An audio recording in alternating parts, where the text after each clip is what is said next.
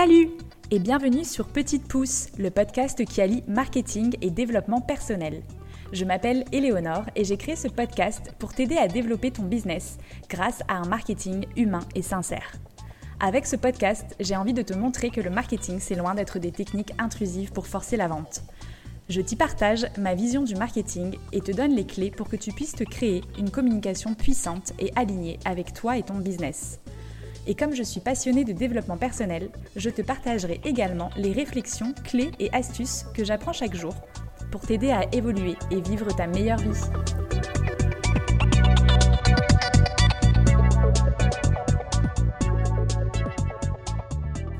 Hello Je vous retrouve aujourd'hui avec un nouvel épisode concernant un sujet que chacun rencontre au moins une fois dans sa vie. L'échec. Je l'écris entre parenthèses parce que pour moi, l'échec n'en est pas vraiment un. Pour moi, l'échec, c'est justement un apprentissage, une leçon de vie. D'ailleurs, je ne sais pas si vous connaissez cette citation qui dit que échouer, c'est apprendre à réussir. C'est justement le fait d'échouer qui fait qu'on va apprendre et qu'on va s'améliorer pour ensuite réussir. Alors aujourd'hui, je vous partage quelques conseils pour gérer une situation que l'on peut vivre comme un échec, que cela soit dans notre vie d'entrepreneur ou dans notre vie personnelle, on va forcément en rencontrer un à un moment donné.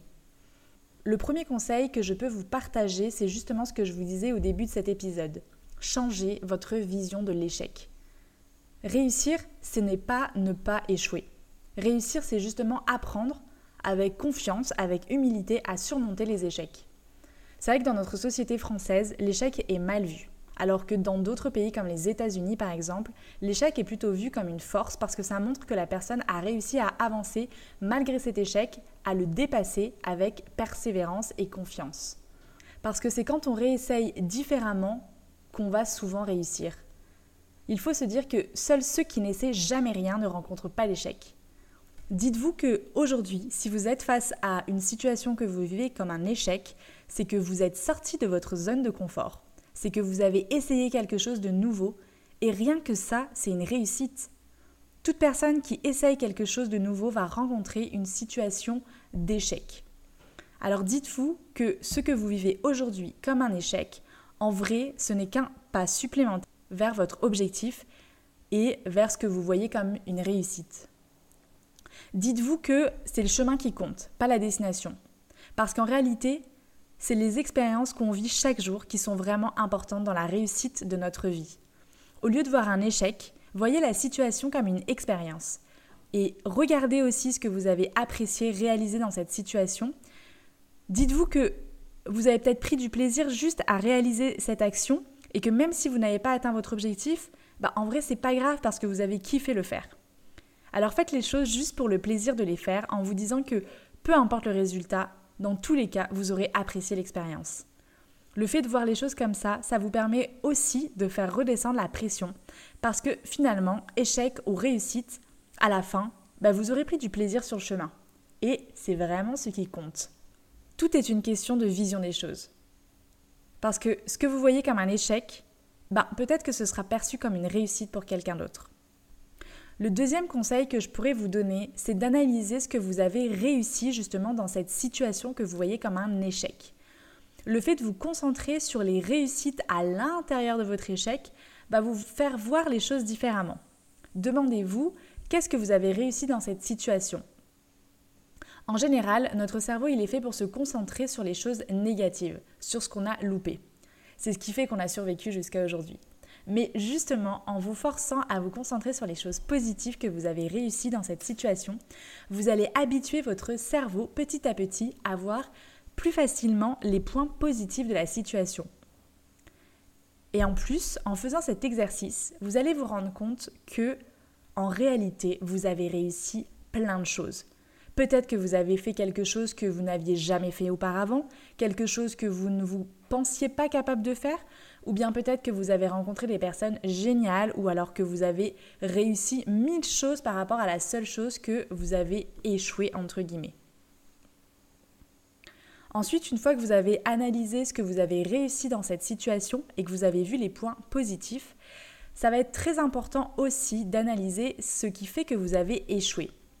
Parce que pour pouvoir vous améliorer la prochaine fois, pour tirer une leçon et un enseignement de la situation que vous avez vécue, il faut que vous vous rendiez compte de ce que vous avez échoué. Alors réfléchissez à ce que vous auriez pu mieux faire ou à ce que vous auriez pu faire différemment. Dans quel état d'esprit est-ce que vous étiez à ce moment-là? Est-ce que vous y croyez vraiment à la réussite? C'est quoi les actions que vous avez mises en place? Et finalement, est-ce que c'était les bonnes actions? Vous pouvez aussi vous demander quel retour vous avez eu de ces actions et vous demander bah, finalement c'est quoi les causes de mon échec? Vous pouvez aussi en parler à une personne de confiance parce que ça peut vous aider à prendre du recul sur la situation et à vous rendre compte de certaines choses que vous n'aviez peut-être pas vues. Alors attention à bien choisir cette personne pour pas que ce soit quelqu'un qui va encore plus vous enfoncer dans cette situation. Choisissez quelqu'un qui va pouvoir vous remonter une critique constructive et qui va le faire avec beaucoup de bienveillance. Ensuite, un autre conseil que je peux vous partager, c'est de vous demander qu'est-ce qui aurait vraiment été une réussite pour vous. Et demandez-vous surtout, est-ce que si vous aviez réussi, vous seriez plus heureux aujourd'hui? En vrai, en fait, en vous demandant cela, vous allez vous rendre compte qu'en réalité, c'est votre ego qui est blessé dans la situation. Parce que peut-être que vous vouliez atteindre une situation X et que finalement vous ne l'avez pas atteint, mais en réalité, cette chose que vous vouliez atteindre, eh ben c'est pas ce qui vous aurait rendu plus heureux. C'est peut-être quelque chose qui vous aurait rendu fier, mais la fierté, en fait, c'est quelque chose de passager. Alors que le bonheur, c'est quelque chose que vous pouvez cultiver à l'intérieur de vous-même, peu importe les choses que vous allez réussir ou non. Dites-vous que vous êtes bien plus que ce que vous faites vous êtes bien plus que vos réussites ou que vos échecs. En réalité, ce que vous réussissez ou non, ça ne définit pas votre valeur, ça ne définit pas votre personne.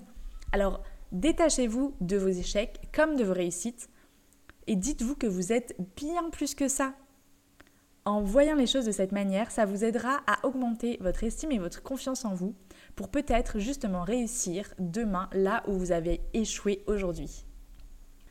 Et de vous poser cette question, ça vous fera vous rendre compte que finalement, cet échec que vous voyez négativement, eh ben, c'est pas si grave en fait. Un autre conseil que je peux vous partager, c'est d'accepter que tout ne dépend pas de vous.